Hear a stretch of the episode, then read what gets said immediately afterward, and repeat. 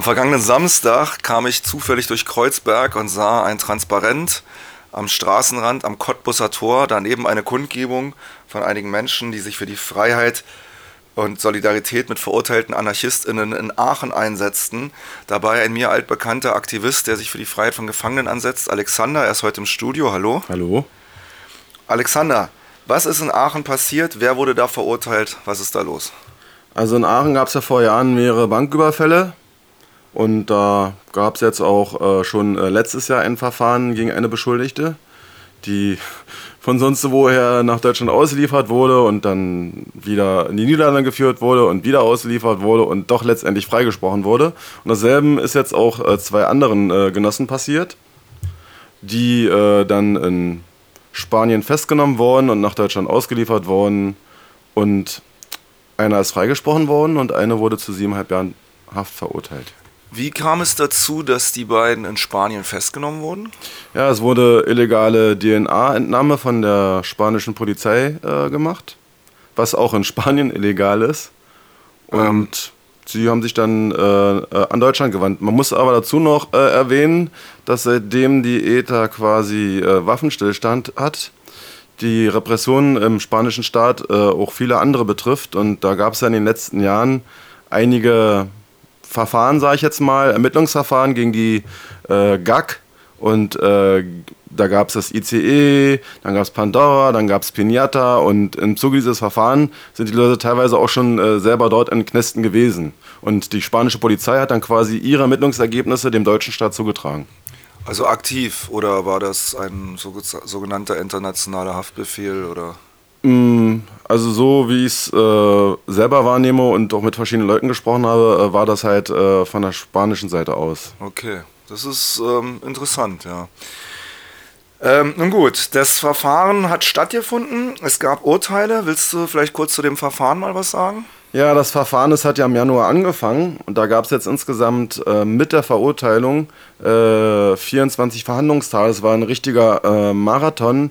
Teilweise äh, wurden dann äh, Zeuginnen äh, gefragt, sie sollen sich doch mal im Publikum umschauen, ob sie noch Beschuldigte finden. Die haben eifrig ermittelt, die haben alle möglichen Briefe von den Beschuldigten vorgelesen die sie bekommen haben oder die sie selber geschrieben haben, nur um zu zeigen, äh, wie krass äh, anarchistisch die sind und wie krass eingebunden in der Szene die sind und, und so weiter. Und das Ganze wahrscheinlich in Ermangelung irgendwelcher faktischen Beweise oder wie? Äh, ja, genau. Okay. Ich habe jetzt das Flugblatt von euch gelesen. Da stand was zu DNA-Spuren. Das ist also letztendlich die beiden Beschuldigten in diesem Marathonverfahren, wie du es gerade genannt hast, äh, letztendlich gar nicht mit dem Gericht kooperiert haben. Sie haben nichts äh, gesagt, äh, nichts äh, beigetragen. Äh, eine von den beiden ist halt verurteilt worden wegen DNA-Spuren. Und das sind halt diese DNA-Spuren aus Spanien, die sich angeblich mit den Spuren in Aachen decken sollen, oder? Ja, genau. Also ich habe mir das auch angehört und äh, der Wissenschaftler war da sehr ausführlich. Und bei den meisten Nachweisen über diese DNA gab es ja mehr Möglichkeiten, als es Menschen auf diesem Planeten gibt wo ich mir dachte, sind ja mehr dreimal der Planet äh, schuldig. Aber ähm, bei gewissen äh, DNA-Verhältnissen kann man dann schon einzelne DNA-Sequenzen subtrahieren oder auslösen oder was auch immer. Und dann äh, kann man da halt irgendwelche Nachweise führen. Letztendlich waren an irgendwelchen Perücken, die irgendwo gefunden wurden, äh, DNA-Spuren. Es gab DNA-Spuren an einem äh, Schraubenzieher und in dem anderen Verfahren gab es auch DNA-Spuren an einer Waffe. Okay. Also ähm, letztendlich nichts Genaues weiß man nicht, aber man weiß, dass die Beschuldigten Anarchistinnen sind und das hat dann den Ausschlag gegeben, auch diese Urteile zu fällen, oder? Ja, richtig, das war eindeutig ein politisches Verfahren. Okay. Ja, es ist erstaunlich, wie wenig das wahrgenommen worden ist hier in der, sage ich mal, geneigten deutschen Öffentlichkeit, aber so ist es wohl. Es gab ja international gab's ja äh, viele Solidaritätsaktionen. Es gab eine äh, Schermendemo an dem Tag der Verurteilung in äh, Barcelona.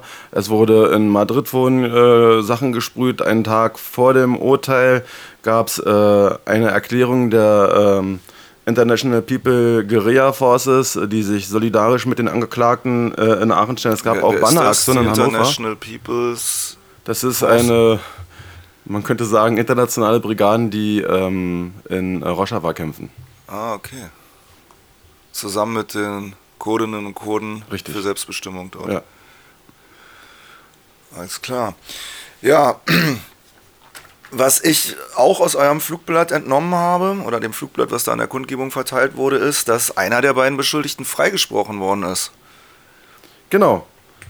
Da war äh, das so, dass äh, seine DNA zwar an einem Schraubenzieher äh, gefunden wurde, aber es keine Videoaufnahmen gibt, äh, wie er oder irgendjemand da den Schraubenzieher in diese in dieses äh, Tresorraum da gebracht haben äh, soll.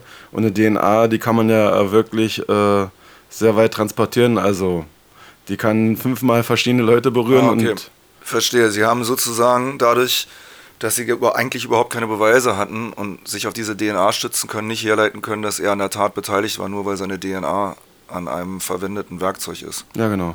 Okay. Es ist ja eigentlich erstaunlich, wenn man sich überlegt, Prozessstrategien. Viele Menschen haben ja in den letzten Jahren Einlassungen gemacht, haben sich vor Gericht ausführlich über dieses oder jenes unterhalten. Die beiden Beschuldigten in Aachen haben sich entschieden, das nicht zu tun. Einer von ihnen ist frei. Ja. Und ähm, letztendlich gibt es jetzt eine, die ist zu wie viel? Siebeneinhalb Jahren Haft verurteilt. Siebeneinhalb Jahren Haft verurteilt worden. Denkst du, dass es in Zukunft weitere Aktivitäten gibt, um sie dort im Knast zu unterstützen und in irgendeiner Form das Ganze für sie erträglicher zu machen? Ich denke auf jeden Fall, ja. Auf jeden Fall äh, werden wir auch unsere Leute im Knast nicht vergessen. Unsere Leute meinst du Anarchistinnen? Äh, Anarchisten, aber auch alle anderen Gefangenen. Mhm. Dann noch die Frage, gibt es irgendwelche ähm, Webseiten oder Infoportale, wo Leute sich informieren können über das Ganze, wenn sie... Es gibt einen Blogspot in mehreren äh, Sprachen. Solidarität, also Solidarit mit E EIT.